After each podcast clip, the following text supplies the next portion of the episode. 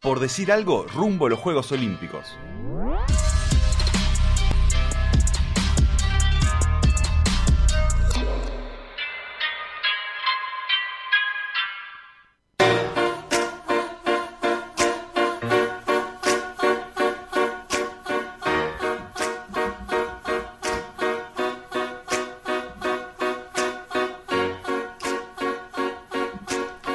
Tenemos 11 confirmados, los 11 olímpicos, los 11 atletas que en Tokio van a representar a Uruguay y los presentamos como si fuera un cuadro de fútbol.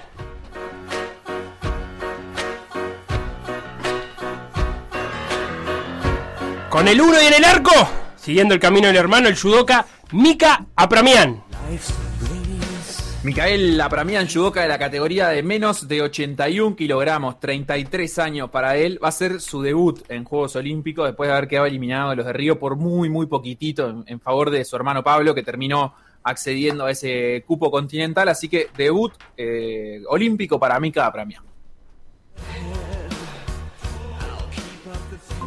La pareja de zagueros no puede ser otra que los remeros Bruno Chetraro y Felipe Kluber. Central club, el Remeros, sub-23 ambos, consiguieron la clasificación a los Juegos Olímpicos, ganando el preolímpico continental en el doble par ligero en Río de Janeiro. Cetraro de Montevideo, del Rowing, Kluber de Mercedes, de Remeros. Cetraro fue además uno de los eh, que ganó la medalla de oro en Lima 2019, que después le fue retirada a la delegación uruguaya, pero bueno, él tenía el mérito de estar ahí en ese, en ese bote, en ese cuatro céntimo en el remando. Los laterales están cubiertos por el andarivel derecho Enzo Martínez y por el izquierdo, en el nombre de la abuela, Nicky Frank. Enzo Martínez, 26 años, nadador de velocidad, campeón sudamericano de los 50 metros estilo libre este año. Hace años que se entrena en Estados Unidos, ha integrado el equipo de los Gators de Florida con estrellas de la talla de Caleb Dressel, un campeón olímpico estadounidense. Debut olímpico para Enzo Martínez. Nicole Frank la más chica de la delegación va a cumplir 18 años en septiembre, tiene 17 obviamente, nadadora del Olimpia que emigró a buscar su sueño olímpico a la Sura, también de Florida, en Estados Unidos, donde también estaba Micaela Sierra y eh, consiguió meterse en los Juegos Olímpicos, como había conseguido su abuela Angélica, eh, pero que sin embargo no pudo participar porque aquellos Juegos de Tokio se suspendieron por la Segunda Guerra Mundial, así que ahora sí Nicole va a cumplir el sueño familiar. La pareja de volantes centrales, dos que juegan juntos hace rato, el Oveja, Pablo de Facio y Dominique Nupel. Pablo de Facio, 40 años, veterano de este equipo olímpico, de esta delegación olímpica, son sus segundos juegos, eh, que ya tiene además dos medallas panamericanas en su cuenta, desde antes de, su etapa olímpica en otra clase en Snipe. Eh, Dominique Nupel cumple 28 años este domingo, se ha subido a cuánto barco haya en la vuelta, se, se incorporó a la campaña de NACRA en 2016, otra que tiene herencia olímpica porque eh, su padre estuvo en dos Juegos Olímpicos 84 y 88. Por las bandas precisamos gente que corra. ¿Y quién es mejor que Débora Rodríguez y Pía Fernández?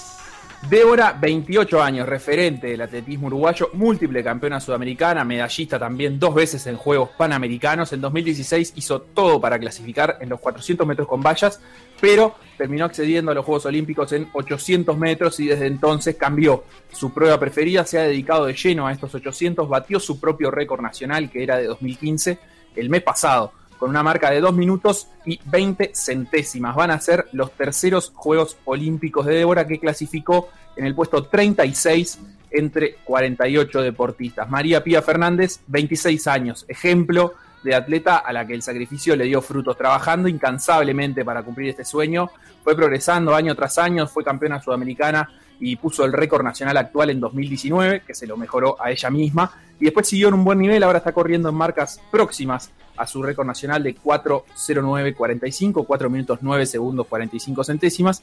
El mes pasado hizo 4.10.82. Clasificó en el puesto 38 de 45 cupos que otorgaba el ranking. En el ataque engancha para darnos el salto de calidad que buscamos Emiliano Laza. 31 años, el uruguayo con mejor resultado individual en una prueba de atletismo en los Juegos Olímpicos. Fue sexto cuando sorprendió en Río 2016. Tras lesiones y dos años complicados, busca recuperar el nivel para volver a meterse en una final olímpica. Su récord nacional es de 8.26, conseguido en 2018. Eh, tiene además un par de medallas panamericanas también, de bronce. Es campeón sudamericano más de una vez también. Eh, clasificó en este caso por cupo de universalidad, producto de las lesiones que le impidieron competir en, buena forma durante los últimos meses. Va a buscar a los Juegos Olímpicos saltar por encima de los 8 metros para, para meterse en esa final. Y la nueve y goleadora, Lola Moreira. La eterna juvenil Lola Moreira, campeona mundial juvenil hace unos años también, 22 años tiene e increíblemente sigue eh, integrando algunos torneos en categoría junior. Este año, por ejemplo, va a competir en los Panamericanos de Cali, que son sub-23. Van a ser los segundos Juegos Olímpicos de Lola, que también tuvo una campaña complicada por lesiones, eh, pero ahora se está sintiendo bastante bien, tuvo torneos en Europa antes de, estos Juegos y va a poder dar batalla entre las 44 competidoras de estos Juegos. ¿Quién te dice que en una de esas se meta ahí en la medal race entre las 10 mejores? Presentado entonces los 11 olímpicos, vamos a hacer charla. Vamos a meter una tertulia donde tenemos ya a invitados para sumarse al panel que hemos eh, que está Sebastián, Felipe, Facundo. Y ahora recibimos a Andrés Cotini. ¿Cómo andas, Andrés? Todo bien, ¿cómo le va, Ulises? Un gusto estar con ustedes y poder hablar de, los deportes olímpicos, de los Juegos Olímpicos, que, que, es algo que se da una vez cada cuatro años, en este caso cinco, pero que siempre es atractivo y, y bueno, es motivo de lo que seguimos día a día. Andrés Cotini, periodista de Montevideo Portal y otras tantas cosas, seguidor de todos los días de los deportes, y también el Fede Barreiro, otro que está al pie del cañón de cuando deportes uruguayos se habla. ¿Cómo anda Fede? ¿Cómo andan? Un placer recibir el llamado de ustedes y estamos muy ansiosos. Yo que lo voy a vivir por tele los Juegos Olímpicos, estoy muy ansioso. No me imagino Paco y Andrés que van a estar allá. Eso es algo que teníamos que decir también. Andrés va a estar en Tokio junto a Facundo. Eh, tacho, tacho acá donde decía único medio, sí. ¿Cómo? Tacho acá donde decía único medio, sí. Tacho, tacho acá, ahora sí. Habla bien, Sebastián. Ah, para ver si borro, borro.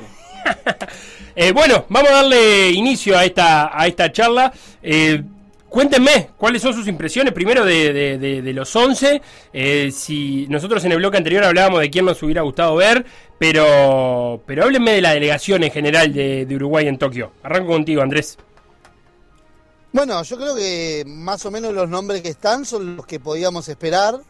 Eh, es una delegación que si la comparamos a nivel histórico es, es corta, es de 11 deportistas nomás eh, hay que tener en cuenta que hay muchos Juegos Olímpicos, sobre todo de, los, más antiguos, donde hemos participado con deportes de equipo y eso hace que la delegación sea mucho más grande. Por ejemplo, si la comparamos con Londres, que ustedes estaban hablando hace un ratito, al ir el fútbol, la delegación este, obviamente creció muchísimo, pero creo que los nombres que están es, más o menos lo que uno podía llegar a prever en, en este tiempo, en estos cuatro años que pasaron de ciclo olímpico Quizá falta algún nombre que podría haber estado.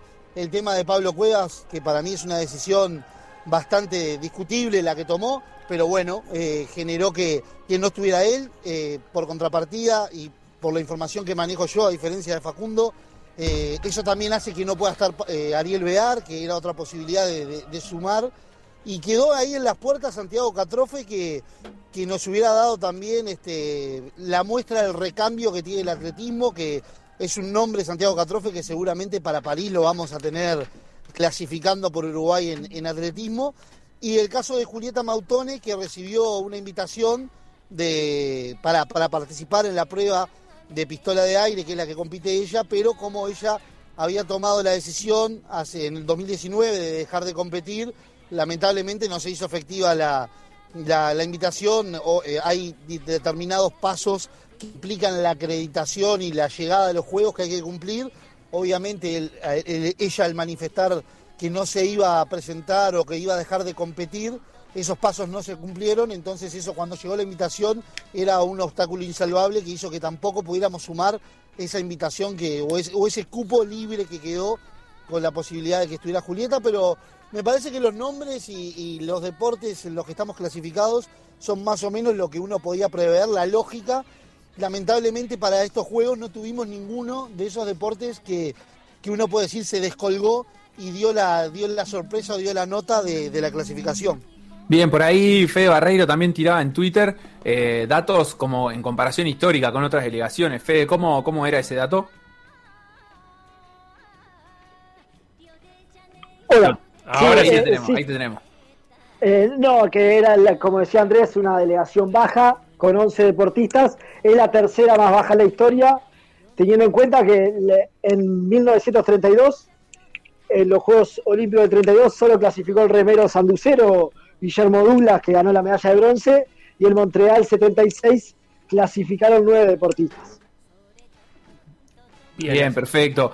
Eh, ¿Cómo, digamos, si tuviéramos que empezar a, valorar las, las, las 11 presencias celestes, eh, ¿quiénes son los que ven con una posibilidad real de, de hacer una, digamos, de, ser competitivos en el nivel internacional? Creo que, y acá ya tiro otro tema también, a diferencia de Río 2016, que alguna expectativa de, si se podía arañar alguna medalla podía haber, me parece que para estos juegos está bastante más lejos la, posibilidad. Con Foglia, ¿no? En Río teníamos esa esperanza con Foglia. Foglia, iba a Cuevas, que no sabíamos qué podía pasar, estaba en un buen momento de su carrera. También, no sé, Lola Moreira era nueva, iba a competir, venía de buenas actuaciones a nivel juvenil. Eh, como que estaba ahí la, cosa abierta en, equitación también con Néstor Nielsen. No, yo, veo el agua. En las embarcaciones de, vela puede meterse en una medal race. Más complicado Lola, pero le tengo fe a que se metan las dos embarcaciones en la medal race. Y obviamente el remo. El remo para mí puede, puede estar, dar que hablar. Porque han tenido una muy buena preparación y ahora inclusive se fueron unos meses antes a preparar al exterior y tanto Cetrano como Kluber puedan dar, dar, que hablar en estos Juegos Olímpicos y como me pongo la bandera de Andrés, Emiliano Laza siempre en las grandes citas aparece y tengo fe que va a dar ese salto que siempre le faltaba un poquito, que se lo anulaban en estos últimos meses, va a estar ese buen salto y se va a poder meter en una final nuevamente. Bueno, en mi caso, yo lo, que considero, primero que nada hay que aclarar porque cuando, llega, cuando llegan las instancias de los Juegos Olímpicos llega mucha gente que se interesa en deportes que quizás no lo sigue durante todo, durante todo el periplo de lo que es la clasificación. Y está bueno aclarar que la clasificación en sí misma es un premio para cualquier deportista que llega a los Juegos. Es el sueño olímpico de, un, de un país donde el deporte está en constante desarrollo, que, que, tiene, que está bastante alejado a nivel de económico, infraestructura, posibilidades con respecto al resto del mundo, eh, llegar a los Juegos Olímpicos ya es un premio en sí mismo, o sea que los 11 que van a ir ya lograron un objetivo en sí mismo, que es clasificar a los Juegos. Después, si en la parte... Bueno, ahí me parece... Ahí lo perdimos. No sé si no lo perdimos a, Andrés. A ver, Andrés, si te recuperamos. No, pero le podemos dar la bienvenida, si querés, a Pablo Benítez, que se suma a la ¿Cómo no? Periodista de referí del diario El Observador. ¿Cómo, cómo andás, Pablo? Eh, está Cotini y también Barreiro haciendo un balance de, las expectativas de esta delegación. ¿Cómo la ves vos para estos Tokio 2020 en 2021? Bueno, ahí está. Eh, buenas tardes para todos, primero que nada. Eh, costó entrar, pero acá pudimos entrar. Bien. Eh, bueno, lindas expectativas, este, más allá de que mm, seguramente ya lo, ya lo habrán dicho, es una de las delegaciones más chicas desde Montreal 1900, es la delegación más chica desde Montreal 1976, ¿no? Este, sacándolo de Moscú que por el boicot al que se plegó Uruguay no concurrió a los Juegos Olímpicos del 80 en Unión Soviética. Eh, más allá de lo chica, creo que mm, meritorio el hecho de haber conseguido marcas, de haber conseguido las clasificaciones. Bueno, ya no corren las wild cards, las invitaciones que corrían hace, hace un tiempo atrás. Eh, y bueno, creo que lógicamente acá no estamos hablando de atletas que vayan a ir a, a buscar medallas, sino a, hacer buenas representaciones, ¿no? Y creo que, es muy valorable, por ejemplo, lo del atletismo, por la nutrida delegación que llevamos, y lo de la vela, ¿no? Que es un deporte que donde Uruguay siempre tiene un rendimiento superlativo en, todos los ciclos, ciclos olímpicos, ¿verdad? Después lo de, eh, lo de natación, eh, son marcas que están lejos de, los estándares de, competencia, pero fue muy meritorio, por ejemplo, lo de Enzo Martínez, también lo de Nicole Frank, con, mucha superación en la fase clasificatoria, y se nos cayó, se nos cayó la posibilidad de Pablo Cuevas, definitivamente ayer dio el no a los, a los Juegos Olímpicos, que no digamos que era una carta como para ir a pelear en una superficie de cemento, en lo que representa un juego olímpico, con, lo que pesan las localías, este, para ir a pelear una medalla, pero viste que el tenis es, muy impredecible, ¿no? Se te puede ir dando el torneo y, se te puede ir presentando. Sí, está claro. Había ahí una, una discusión que, planteaba Andrés sobre eh, si Bear había tenido chance de clasificar o no. Yo estoy chequeando acá la lista, digamos, de clasificados en dobles y no les daba el ranking combinado, porque la forma de clasificación en dobles es, se suma el puesto de ranking de Bear, que era del entorno del puesto 50, con el puesto 85 de Pablo, y entonces, eh, si, sumamos 50 más 85, esa es la cifra que, ellos tienen como ranking combinado. Y hasta el momento, o sea, hasta el momento, ya, ya está confeccionada la lista, hay con ranking combinado hasta el, hasta el puesto 76. Después son todos jugadores que provienen del singles y, tienen prioridad para eso. Estaba difícil para que, para que Cuevas eh, pudiera clasificar, para que Bear pudiera clasificar en realidad junto a, Cuevas. No sé, Cotiña, ahí si si, tiene alguna otra apreciación.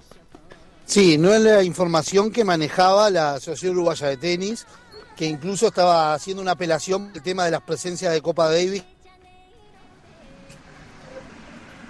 Decía, ahí te volvimos a perder Andrés, hablaba de la apelación, que la hablamos con el propio Bear cuando le hicimos la nota en Wimbledon, que tenía que esperar la lista de entrada a Tokio para poder apelar, que no se podía hacer antes y, estaba en eso. Pero bueno, más allá de, esas cuestiones, eh, sigamos, ahí, te puedo, perdonar que te corte, eh, te puedo aportar un dato que Aporte. Es que Bear lo que no tenía era el estándar de requerido por la condición requerida por ITF de haber tenido tres participaciones en Copa Davis en, el, ciclo, olímpico. Claro. Él tenía solo la participación en Austria, que si no me equivoco fue el año pasado. Sí. Por Copa Davis había tenido una ausencia por lesión, que había tenido cálculos renales, pero tenía otra incomparecencia que se había debido a que simplemente había priorizado su participación en el circuito ATP, donde él creció ostensiblemente en, el, en el ranking de dobles en, el último ciclo justamente olímpico. Entonces, la apelación se iba a hacer, pero ya era de antemano bastante difícil que, pudiera tener resultados.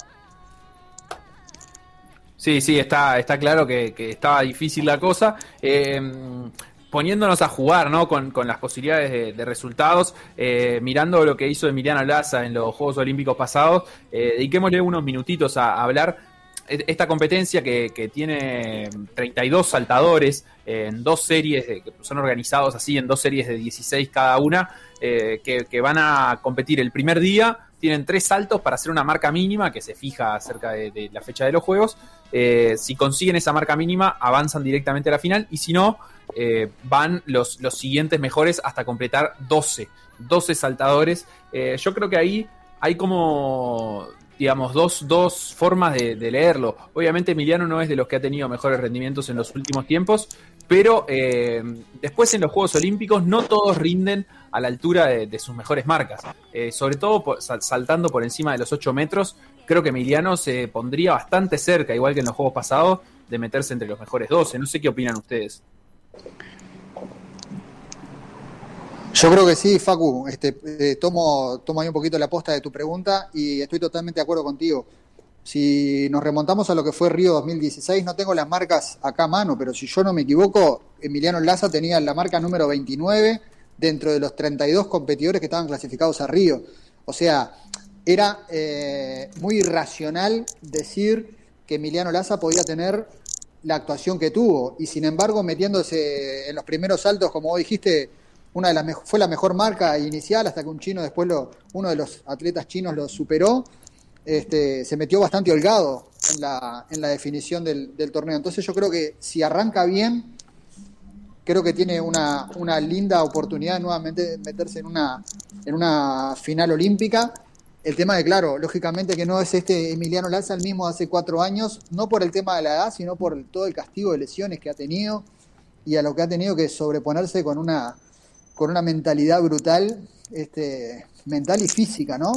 Eh, él ha llegado muy exigido a esto, vamos a esperar cómo, cómo le cae este, estas semanitas que tiene ahora como para llegar a pleno y esperemos que nuevamente se le pueda dar, me parece este, más difícil este contexto este, por, por, por la cuestión física, digamos, ahora. Claro. Eh, ahí, Fede, ¿te tenemos todavía en línea? Sí, sí, totalmente de acuerdo con ustedes. Es más, lo había dicho anteriormente, para mí Laza es uno de los que puede llegar a, hablar en estos juegos, por lo que venían diciendo ustedes, básicamente, porque Laza siempre aparece en las grandes competencias y como bien, vos bien decías, Facu, si salta por encima de los 8 metros, yo creo que va a estar entre los dos o mejores, porque en las competencias, en las grandes competencias, los que vienen muchas veces con la el póster de candidatos, le cuesta, le cuesta encontrar ese salto que le saque los grandes flashes. A ver, Andrés, ahí si te recuperamos en la señal.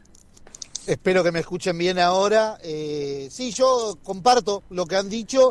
Creo que saltando arriba de 8 metros, diría más cercano a los 8-10, seguro va a ser finalista y va a pelear por el objetivo de repetir diploma olímpico, que me parece que ese es el objetivo que se tienen que poner los uruguayos en, Tokio, intentar conseguir diploma olímpico que se da a los ocho mejores de, cada uno de los deportes. Y además, eh, la expectativa, lamentablemente, hace mucho tiempo que Emiliano, o sea, del 2018, que no salta cerca de su récord, que es de 8 metros 26, pero si lo lograra hacer en los Juegos, yo creo que ahí va a quedar una imposición inmejorable para pelear podio. Es una quimera quizás, porque si vamos, si vemos que en dos años casi no ha saltado arriba de 8 metros, pedir que salte 8.26 en los Juegos es bastante exigente, pero, pero lo importante es que se pueda meter en la final y pelear por el diploma. Eso es lo, que para mí tienen que apostar los deportistas uruguayos en, en los Juegos, principalmente aquellos que están más cerca de ese objetivo, porque hay algunos que sabemos que van por el, por el tema de más a participar, competir y mejorar una competencia personal, mejorar sus tiempos, sus marcas, que por la competencia en sí misma. Vale aclarar que diploma es hasta el octavo, o sea, del cuarto al octavo es, es quien gana un diploma. Correctísimo, Felo. Y mm, como para irle dando un redondeo a esta charla, a mí me gustaría saber qué opinan ustedes sobre en qué posición está Uruguay. O sea, cuando digo Uruguay me refiero al deporte de alta competencia o el deporte olímpico de alta competencia de Uruguay, eh, cuatro, en realidad cinco años después de los últimos Juegos Olímpicos. Eh, empezamos con, Pablo Benítez. Eh, ¿cómo, lo ves en comparación a, Río? No, no solo por, por, estos deportistas en particular, sino por aquellos que hicieron campaña, que estuvieron cerca. ¿Ha mejorado estructuralmente un crecimiento o es más o menos lo mismo de siempre? Yo creo que mejorar se mejoró, pero las distancias me parece que se van agrandando. Te lo dice la cantidad de competidores este, que se baja de un juego olímpico a otro. Pasamos de 17 a 11. Algo muy importante a destacar es el crecimiento o en, este caso sostenernos en materia de género. Si no me equivoco, este, se mantiene el número de clasificadas de un juego olímpico a otro o baja eh, en un solo cupo, son 5, 5, 5 o 6, 5 eran. Eso es importante. Creo que también el contexto de pandemia no hay que soslayarlo de un análisis que se puede hacer en el entendido de que en este contexto de pandemias, como todos hemos hablado con entrenadores, con competidores, las ventajas con respecto de las potencias se han incrementado, se han aumentado. Venimos de dos años de pandemia y el contexto en el y las, desventajas que dan estructuralmente nuestros atletas se han visto eh, todavía empeoradas, por decirlo de alguna manera, con respecto a competidores de la región y obviamente lo que van a hacer las potencias a nivel mundial. Eh, eso tampoco lo podemos, eh, no, nos podemos desmarcar de ese factor al hacer el análisis de lo que fue un juego olímpico con, con respecto del otro. Y después, bueno, capaz que es más, es más largo el análisis, pero nos hemos quedado en la puerta de, de, otros deportes, hemos estado lejos de clasificar en, en algunos preolímpicos. También tenemos que tener en cuenta que ya no corren las, las wildcards, como este, nos explicó en su momento, eh, creo que el que tenía la información de eso fue Andrés este, Cotini, que, nos explicó que la, o sea, la wildcard, que era una, ese hace en la manga que tenía el deporte uruguayo, ya no la tiene. Creo que más o menos el nivel de competencia de Uruguay ha crecido, pero también crecen los demás, ¿no? y las ventajas por ahí se van agrandando. Claro, ahí en ese contexto, y hoy voy tirando una puntita que, capaz que pueden seguir eh, analizando Barreiro y Cotini, el remo parece como un deporte que estructuralmente ha tenido un crecimiento serio desde los juegos pasados, incluso a estos, con buenos resultados intermedios en panamericanos, sudamericanos, eh, con competencias de la disciplina en particular. Y para, digamos, eh, acotar al dato que, que, tiraba Pablo, es cierto, sigue siendo cinco las mujeres clasificadas, al igual que en los juegos pasados. Eh, en este caso no tenemos una clasificada en alterofilia, pero tenemos dos mujeres en atletismo, que antes estaba solo Débora, ahora va María Pía Fernández. Después más o menos se, se mantiene el cupo de natación, dos cupos en vela y, bueno, y esos dos cupos de atletismo, así que cinco mujeres nuevamente. Eh, Barreiro, cuente usted entonces qué, qué le parece eh, todo, todo, esto que decía Benítez y, bueno, y también esta, esta acotación pensando en el remo como, como deporte que más ha crecido tal vez.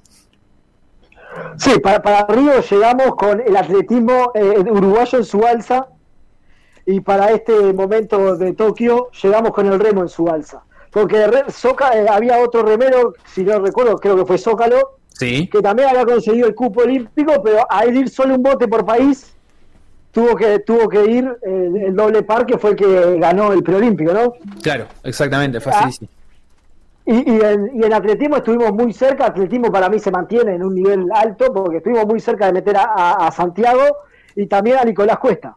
Claro, lo que ya, lo que ya no pasó, o sea, Nicolás estuvo cerca, pero claro, perdimos tres cupos ahí en atletismo por los tres maratonistas que fueron a Río, claro, donde había una marca sí, accesible y se complicó para estos juegos.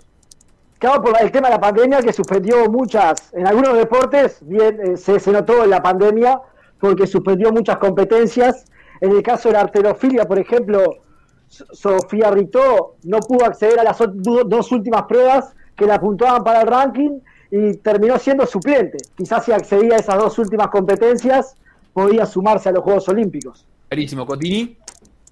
Bueno, yo eh, obviamente que mucho de lo que dice Pablo Benítez lo comparto, también algunas cosas que dice el Fede. Eh, igual yo considero que lo, lo, que el deporte uruguayo lo que va a presentar en Tokio es lo que tiene, digamos.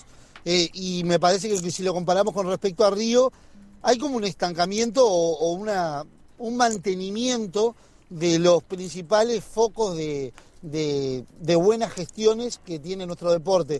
Entonces me parece que más o menos hemos mantenido estándares, no hemos crecido demasiado. Si bien hay deportes que tienen recambio, que eso es muy importante, es algo que, que a mí me preocupa bastante porque hay algunos deportistas que nos van a representar en estos juegos que, que ya están en su último juego o, les queda quizás París y no mucho más. Pero sí han aparecido nuevos varones, por ejemplo, los remeros es un ejemplo, vos lo decías, son los dos sub-23. Eh, en el caso de la natación femenina está Nicole Frank, que se metió para este juego, que va a cumplir 18 años, pero también está Micaela Sierra, que no pudo entrar, que tiene 16 y también tiene un gran presente. Eh, me parece que, nos hemos quedado un poco en el aspecto de, mantener más o menos ese, estándar promedio que tiene Uruguay de competencias y un poco lo que decía al principio también. Eh, si yo te preguntaba cuando arrancaba este ciclo olímpico, ¿quién eran para vos más o menos los que tenían chance de clasificar? Y estos nombres que están hoy clasificados a Tokio, vos, lo, vos los ibas a, mencionar, quizás agregabas alguno o sacabas a, algún otro, pero más o menos los 11 que van a clasificar o que clasificaron iban a estar entre los que vos me ibas a nombrar. Entonces me parece que, un poco se dio la lógica a lo que podemos ap apuntar y esperemos que los Juegos de Tokio sigan, sirvan como impulso para, para que se vayan renovando las generaciones, que, que me parece que ahí los juegos de Cali van a ser fundamentales para saber dónde estamos parados pensando a futuro. Voy a cerrar esta tertulia que hemos armado con eh, los abanderados para acá, para, para, los, para los que han participado de esta tertulia. Recordemos que Tokio eh, va a ser un juego olímpico donde habrá dos abanderados, una mujer y un hombre. Así que escucho, ¿quiénes para ustedes son los abanderados de Uruguay en la ceremonia inaugural? Un primero que tire y pegue. Para mí, sí. para mí, para mí, Débora Rodríguez, porque es la que más experiencia tiene, sí. tercer juego olímpico, y Emiliano Laza, porque viene siendo el mejor deportista en los últimos años. Bien, Fede Barreiro, Débora Rodríguez, Emiliano Laza, sigo. Pa, creo que no hay otra ahí, ¿eh? Estoy 100% de acuerdo con Fede. Bien. Débora, Débora por ser la, para mí, más que su tercer juego olímpico y lo que es, para mí es por ser una de las mejores deportistas de toda la historia del deporte uruguayo. Y, y Emiliano Laza por, este, obviamente, por, por todo lo que nos regaló y lo que hizo en, en Río 2016, que ya le tocó ser el abanderado en la ceremonia de cierre, ¿no? Andrés. Y bueno, yo particularmente comparto absolutamente la, la opinión de mis dos compañeros, pero ¿Mm? considero que no van a ser por, eh, por el hecho de que van a, no van a, el Comité Olímpico, el directorio del Comité Olímpico va a ser que, lo, que quien designe los abanderados, no va a querer repetir deportistas, o sea, no va a querer repetir deporte. Deporte, perdón, bien, dos de atletismo no, bien, entendemos. Claro, no van a querer repetir deporte y van a querer premiar también algún deporte. Y ahí empieza el gran problema. ¿Y ahí quién pesa más? ¿Laza o Débora para quedarse con esa bandera? Y ahí empieza el gran problema, ahí empieza el gran problema, porque Laza tiene como argumento, si viene en el ciclo olímpico, quizás tiene menos méritos que Débora, tiene un diploma olímpico atrás, y la ceremonia de clausura, como, como bien decía Pablo, que estuvo, que estuvo Emiliano en Río, es como un premio al rendimiento de ese evento, pero no es como la distinción de la ceremonia de apertura, digamos. La ceremonia de apertura tiene un peso específico mucho más significativo que la ceremonia de clausura. Y, y Débora, bueno, tiene estos cuatro años han sido fenomenales de Débora, creciendo, eh, campeona sudamericana, bajando el récord en su prueba.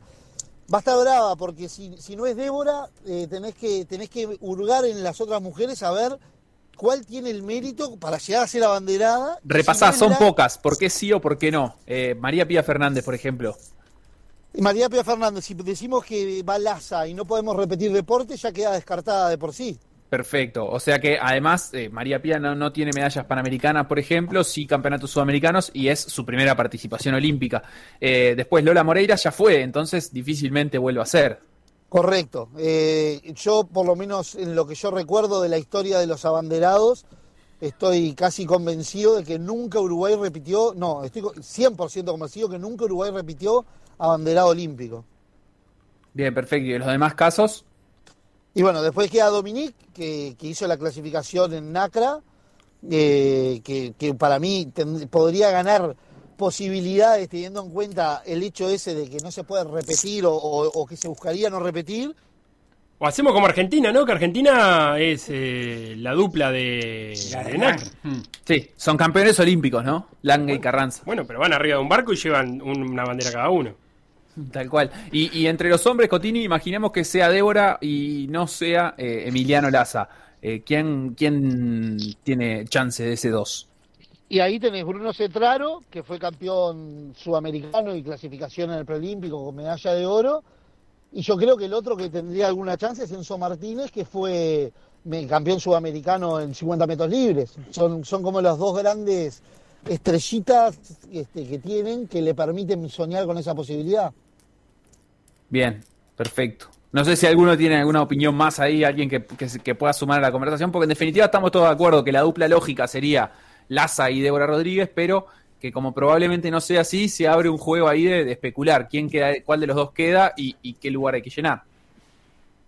No, yo ahí con ese criterio que dice Andrés, creo que Débora, de las mujeres que hay, Débora sin duda merece la bandera.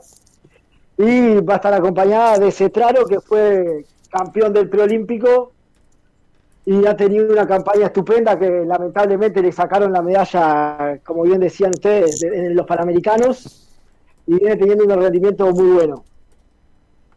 Con medalla de oro récord en, en cuanto a sudamericano de remo, Muy bien. Sí, yo, creo que sí, si, si tengo un, un suplente ahí, este, digamos, o el candidato número dos en varones, Bruno Cetraro, Bien. por, bueno, totalmente de acuerdo con lo que dijeron, ¿sí? Aparte, la manera que se clasificó fue espectacular en Brasil, ganándole a, a los brasileños en el doble par peso ligero. Y en mujeres está, bueno, está ese factor, ¿no? De no repetir abanderados. Pero creo que Lola Moreira es un modelo deportivo este, fuerte en el deporte uruguayo que puede tener también su, este, su, su peso a la hora de ser elegida nuevamente. Muy bien hechos entonces eh, los las, a riesgo, el- la penca de los abanderados. Eh, muchas gracias Pablo Benítez, Federico Barreiro, Andrés Cotini por acompañarnos este rato para, para hablar un ratito de los Juegos Olímpicos.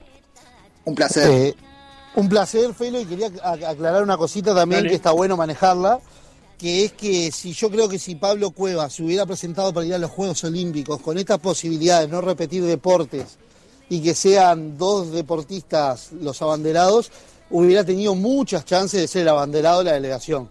Bien. El abanderado que no fue.